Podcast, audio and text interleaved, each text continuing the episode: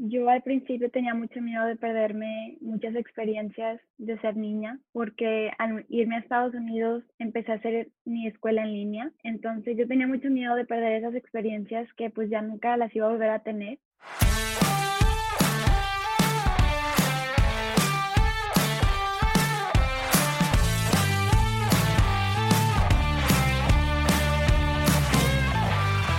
Hola a todos, ¿cómo están? Yo soy Ariel Contreras y estás escuchando Imbatibles, el podcast que busca motivarte mediante las historias y experiencias de aquellos que revolucionan el deporte y con esto lo adoptes como un estilo de vida. Dejar atrás a tu país, familia, amigos, a tan corta edad por la búsqueda de hacer lo que amas y cumplir tu mayor sueño es de admirarse.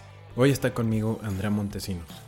Andrea es patinadora artística sobre hielo y es la mexicana más joven en representar a nuestro país en una competencia internacional a los 13 años. Quédate conmigo para conocer la historia y el viaje que está emprendiendo Andrea hacia su sueño, los Juegos Olímpicos de Invierno en Beijing 2022. Yo soy Ariel Contreras y esto es Imbatibles.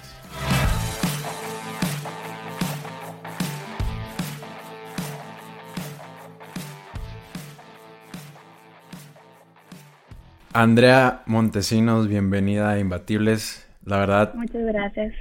Estoy emocionado y sobre todo porque patinaje artístico lo conozco desde hace ya varios años, específicamente por mi mamá. Le encanta. Así que sí, bastante. Y pues a veces aquí me la paso viendo las competencias. ¿Cómo estás, Andrea? Muy bien, muy bien. Qué bueno. Aquí encerrados. sí, bastante. Aquí también. Quiero saber, Andrea, ¿cómo te enamoraste del patinaje artístico? ¿Qué, ¿Cuál fue ese momento en el que dijiste, wow, esto me encanta?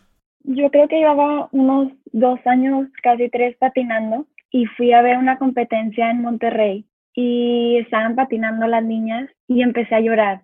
Y mis papás me preguntaban, ¿por qué lloras? Y yo, es que no, me encanta, estoy muy feliz y siento que fue como un momento donde la manera en la que veía el patinaje cambió por completo. O sea, sabía que ya no era algo que quería hacer nada más por diversión, sino era algo que me apasionaba mucho. Entonces yo diría que ahí. Y, o sea, si nos volvemos a ese día, ¿qué pasó después? ¿Qué le dijiste a, tu, a tus papás? Y, oye, quiero hacer esto de una manera profesional o cómo pasó eso? Bueno, yo todavía estaba chiquita, entonces mi mamá nada más me metió a más clases todos los días en lugar de solo unas veces a la semana. Pero ya que decidí que algo más profesional fue cuando nos, mudamos a Estados Unidos. Ah, ok, muy bien.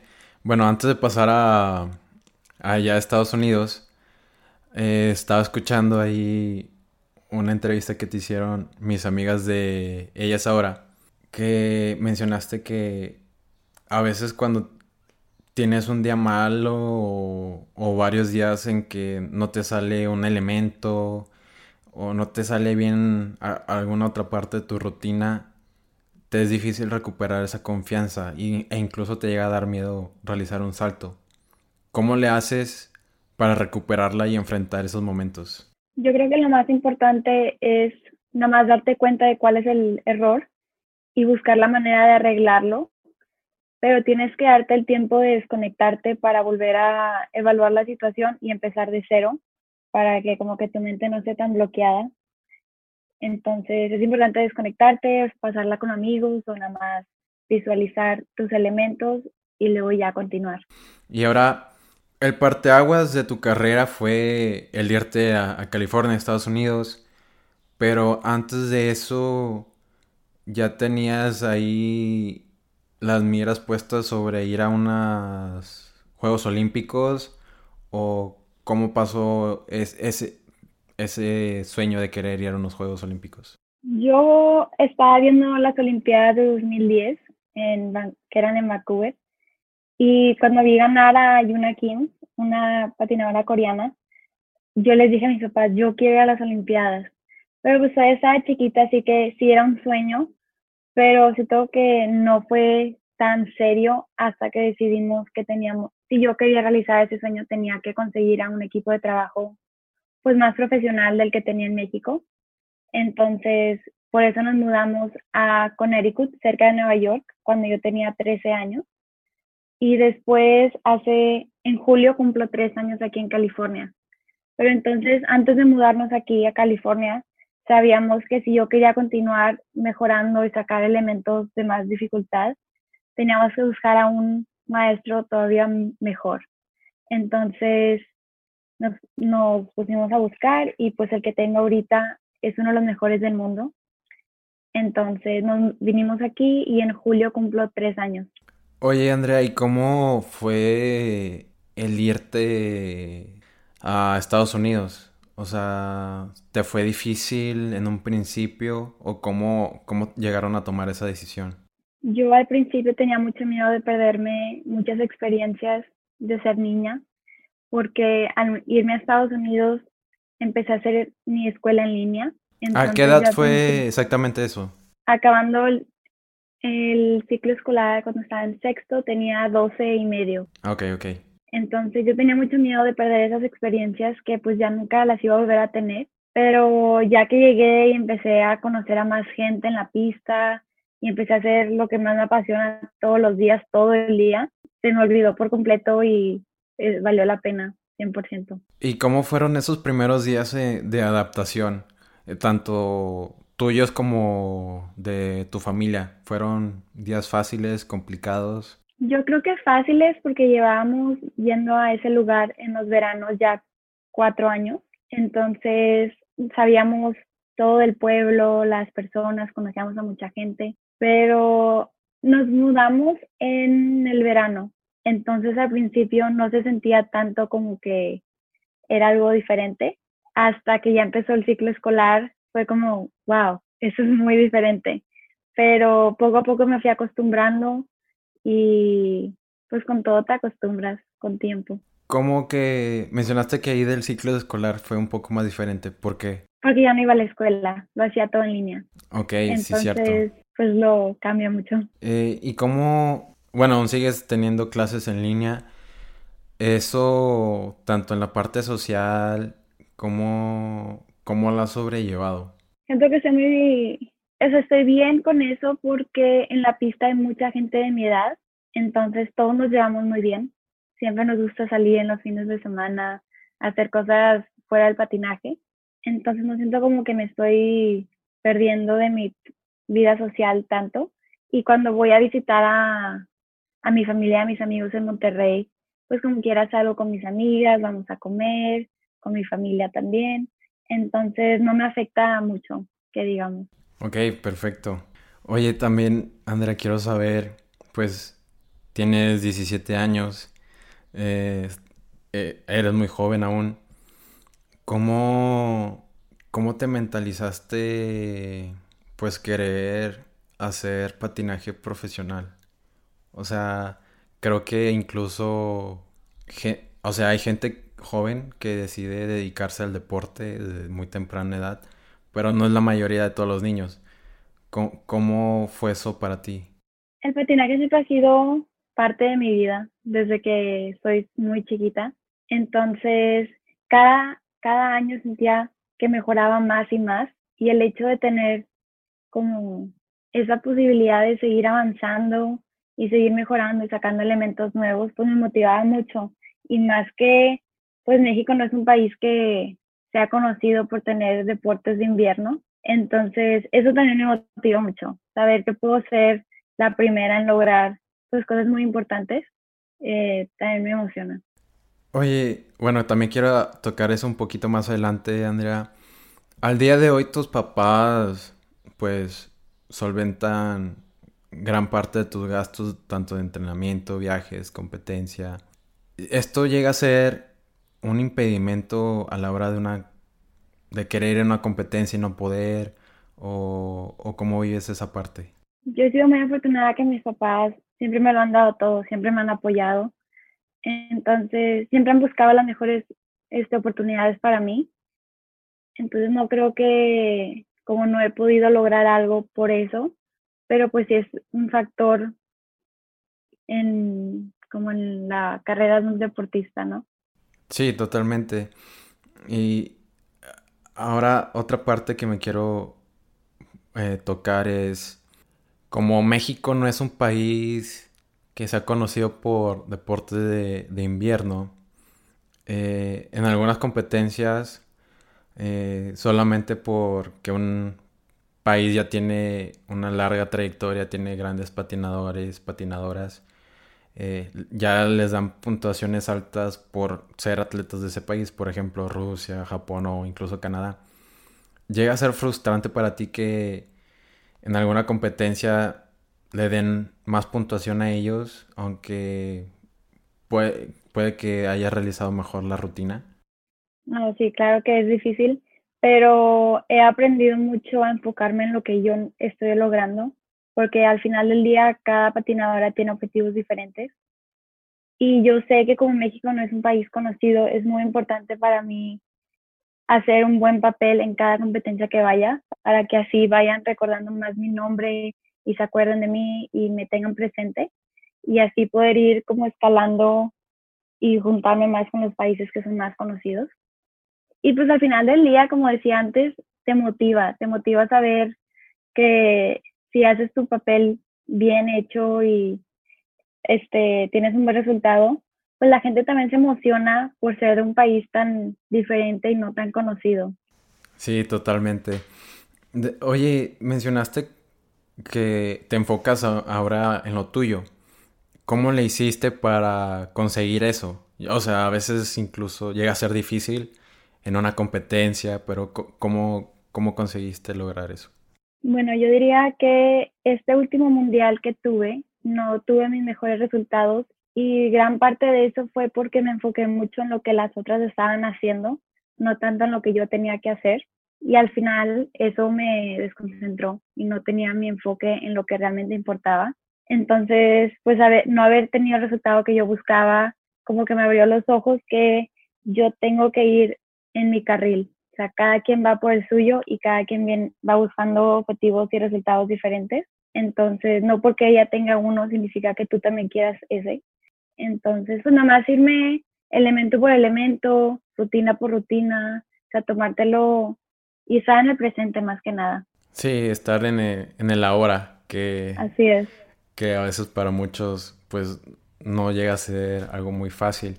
Andrea, otra cosa ¿Cómo, cómo vives las, las competencias? Eh, por el, el, proceso del antes, el momento de competir y el después. Los entrenamientos antes de las competencias son muy duros, muy pesados, porque tienes que hacer muchas rutinas, muchos elementos, muchos saltos, giros, practicar todo para que esté todo perfecto. Y pues ya que estás en la competencia, no es, las prácticas unos días antes de la competencia pues ya no estás practicando o entrenando más bien, estás nada más repasando todo lo que ya practicaste meses antes.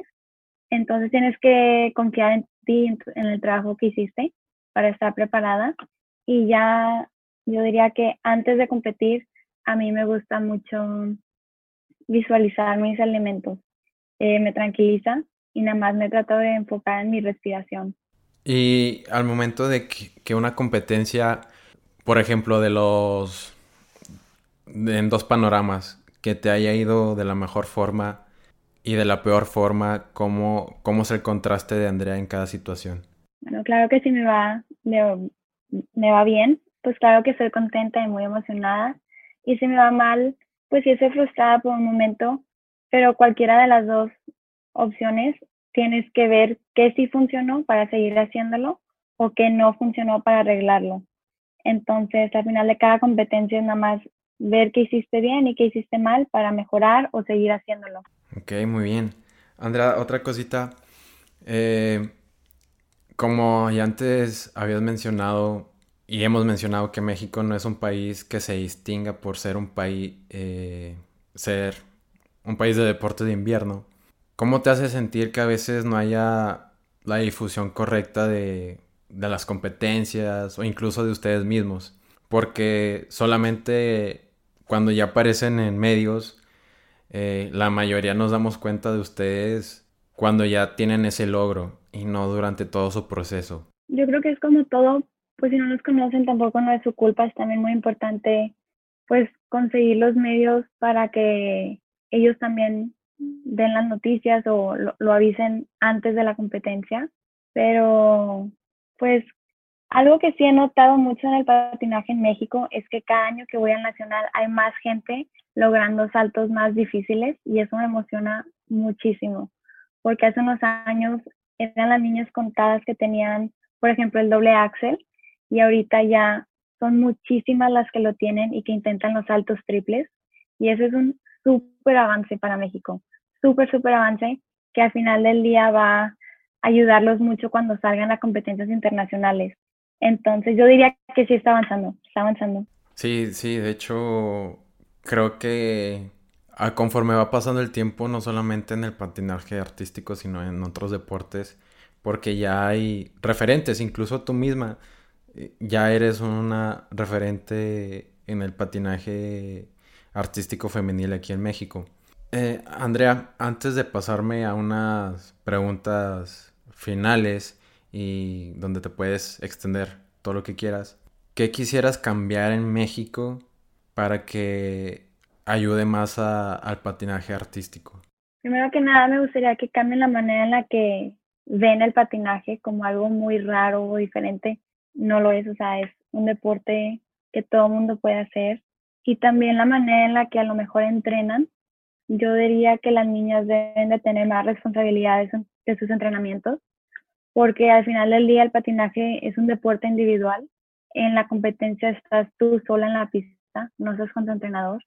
Y si sabes cómo manejar una mala rutina en el entrenamiento tú sola o una buena rutina, eso te va a ayudar muchísimo a la hora de competir, porque en la competencia no siempre vas a estar del mejor ánimo, con la motivación, a lo mejor estás nerviosa y toda esa práctica que tú vas a tener antes te va a ayudar muchísimo para manejar todas esas emociones. También yo diría que tienen que intentar los saltos de dificultad desde chiquitas, no esperarse ya que están muy grandes, porque eso les va a generar más confianza cuando vayan creciendo y les va a dar más posibilidad de caerlos más fácilmente. Ahí que mencionaste dos cositas que me llamaron la atención. ¿A qué te refieres en la manera en que nosotros vemos el patinaje? ¿Que no llega a ser... ¿Hay prejuicios o, o cómo? Pues no es un deporte muy conocido en México y yo siento que sí puede ser. Hay muchas niñas patinando y estoy segura que pueden ser aún más y podemos llegar muy, muy lejos. Ok. Y lo otro que te quería mencionar, ah, déjame ver si me acuerdo que... si no, no pasa nada. Bueno, pasando a las preguntas finales, Andrea, ¿qué crees que te distingue como, como atleta, como patinadora? Mm, buena pregunta. Yo creo que siempre lo que me propongo lo trabajo muy duro para lograrlo. Tengo a una familia que me apoya al 100% y siempre están conmigo. Eh, me apasiona no solo patinar, pero también ayudar a las niñas a que aprendan y mejoren aún más, que es algo que me gustaría hacer, te ayudar a que el patinaje en México siga avanzando en un futuro, ya que termine mi carrera. También siento que con toda la experiencia que he tenido últimamente con las competencias que he estado haciendo, he aprendido mucho de mí misma, que pues probablemente no entendía antes y me puede ayudar muchísimo para todas las competencias futuras. Entonces estoy emocionada para la siguiente temporada. ¿Y, y qué has aprendido de ti? Quiero, o sea, ¿qué, ¿qué te has dado cuenta durante este viaje? Yo creo que lo más grande ha sido, yo dependía mucho de otros. A lo mejor yo dependía que me dijeran, tienes que hacer una rutina más o tienes que hacer esto otra vez o detalles así, que pues al final del día yo estoy haciendo esto porque a mí me apasiona, porque yo lo quiero hacer, es mi objetivo, es mi sueño. Entonces aprendí a ser más independiente, yo aprendí a planear mis entrenamientos, a asegurarme de que cumpla todos esos objetivos que me puse durante el día y si no los cumplo es porque pues no lo logré hacer, no porque no lo tenía, o sé lo que tengo que hacer para estar preparada para la competencia. Entonces, yo diría que eso es lo más importante para mí. Ok, muy bien, me encanta. Andrea, ¿hay alguna película, libro o un documental que hayas visto que haya cambiado un, un poco tu manera de ver las cosas? Hay muchas películas o videos que yo veo de repente que me motivan mucho. O sea, yo me motivo muy fácilmente con alguna frase o algún video corto. Entonces no diría, no sé si podría decir solo uno, pero El Camino del Guerrero es una película que todo el mundo debería de ver. El Camino del Guerrero. Eh, ¿Puedes contarme un poquito de qué se trata? No la había, no la había escuchado antes. ¿En serio? Ajá, en serio. Bueno, mm, la vi hace tiempo, pero me motivó demasiado. La manera en la que su vida fue pasando durante la película y la manera en la que entrena, las va a ayudar un chorro, confíen. ok. La voy a ver aprovechando que es fin de semana. sí. Eh, Andrea, ¿qué, ¿qué atleta, patinadora te inspira y por qué? Javier Fernández siempre ha sido uno de mis ídolos porque me puedo relacionar mucho con su historia. Él, él representaba a España y España pues no era un país conocido en el patinaje, al igual que México. Él también se tuvo que ir a vivir a Estados Unidos desde pequeño para poder seguir avanzando y mejorando. Y al final de su carrera, él terminó siendo uno de los mejores patinadores del mundo. Entonces, él está, él logró hacer lo que yo estoy tratando de hacer. Entonces, me motiva mucho su historia. Qué padre, yo creo que vas por buen camino, Andrea, y yo sé, tengo fe y confianza de que así será. ¿Cuál es el mejor consejo que te han dado? Que sueñe en grande que confíe en mí misma y que con muchísimo trabajo y esfuerzo y dedicación lo vas a lograr. ¿Y cuál es el peor que te han dado? Si es que hay uno. Ay, no sé. Trato de no enfocarme tanto en lo negativo. Mm, yo creo que no hay uno malo, de todo se aprende. Ok, muy bien, me gusta. Eh, ahora sí, las últimas dos preguntas, Andrea. ¿Cuál es el mayor aprendizaje que te ha dado el, el mismo deporte, el patinaje artístico, eh, las experiencias que has tenido a lo largo de, de tu vida? Son muchas. Por ejemplo, el patinaje yo creo que es un deporte muy completo porque tienes que ser muy fuerte físicamente, tener flexibilidad, coordinación, trabajas en la parte mental. Yo, por ejemplo, me he enfocado también en aprender más de la nutrición para poder rendir más en mi deporte, no solo como dieta, sino la manera en la que puedo patinar. Y pues al final del día terminas conociendo a mucha gente de todo el mundo y te deja amistades muy bonitas que vas a tener por toda la vida. Sí, creo que esa es una de las cosas más padres del deporte, o sea, la gente, la gente que conoces, eh, lo que puedes aprender de ellos y, y, la amistad, que creo que eso es lo, lo, lo, bueno, para mí que es de las mejores cosas que te da el deporte. La última, Andrea, ¿qué te preguntarías a ti misma si fueras el host, la host de este podcast? Ay, no sé, a ver, a ver, pienso. Mm, a lo mejor, ¿qué, ¿qué le diría a mi yo más pequeña? ¿Y qué le dirías? Que nunca se rinda y que aprenda a disfrutar todos los momentos de su carrera, porque a pesar, digo, también aprender de los momentos no tan bonitos, porque de ahí es donde voy a aprender más, y que tenga fe, que trabaje muy duro y que siga soñando muy grande. ¿Y lo estás haciendo? Sí. Totalmente. Andrea, muchas gracias por compartir un poquito de ti. Me, ha encantado lo poquito que hemos hablado y yo sé que te veremos en Beijing 2022, así que estaremos muy al pendiente en ti.